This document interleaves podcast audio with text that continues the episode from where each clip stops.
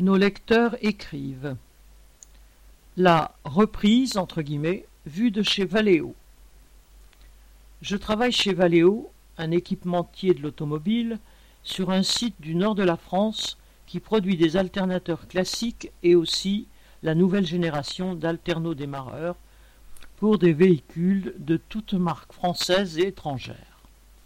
Je voudrais raconter ce que sont les conséquences de la crise actuelle sur l'entreprise où je travaille.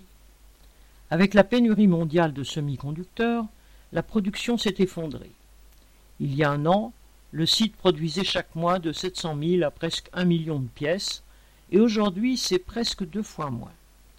Les premiers touchés ont été les intérimaires. Sur les 400 présents il y a un an, il en reste 10. Puis des équipes du week-end ont été supprimées. Les arrivages de composants se font au compte-gouttes et cela rythme la production qui varie de jour en jour. En ce moment, les ateliers chôment en moyenne trois jours par semaine. Et d'après ceux qui sont au contact des fournisseurs, les mêmes problèmes de pénurie vont continuer l'an prochain. Le chaos provient aussi du fait que les constructeurs automobiles non seulement ont diminué leurs commandes, mais aussi les révisent à la baisse en permanence. Début octobre, ils ont commandé 586 000 pièces, mais le 12 du mois, les commandes avaient déjà baissé de 100 000. Valeo contribue de son côté à créer le bazar du côté de ses fournisseurs qui lui livrent le cuivre, l'acier, le plastique et auprès de qui il répercute ses baisses de production. Par exemple, un fournisseur s'est retrouvé avec sur les bras des tonnes de cuivre que Valeo ne lui a finalement pas achetées. Il faut aussi ajouter les problèmes créés par les délais de livraison liés aux problèmes du transport maritime international, car certains fournisseurs sont en Chine. C'est le cas pour le plastique. Au niveau du site, il y aurait encore pour quatre semaines de stock, mais le fournisseur habituel ne pourra pas fournir avant février 2022.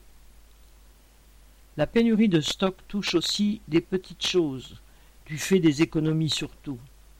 Comme il manquait des écrous, Valeo a contraint un sous-traitant à faire tourner son usine le week-end pour pouvoir faire tourner ses propres lignes le lundi, car il fallait absolument produire des alternateurs pour BMW. Enfin, l'évolution vers les véhicules électriques inquiète ceux qui travaillent dans les bureaux d'études parce que cela signifie la fin des projets sur les alternodémarreurs.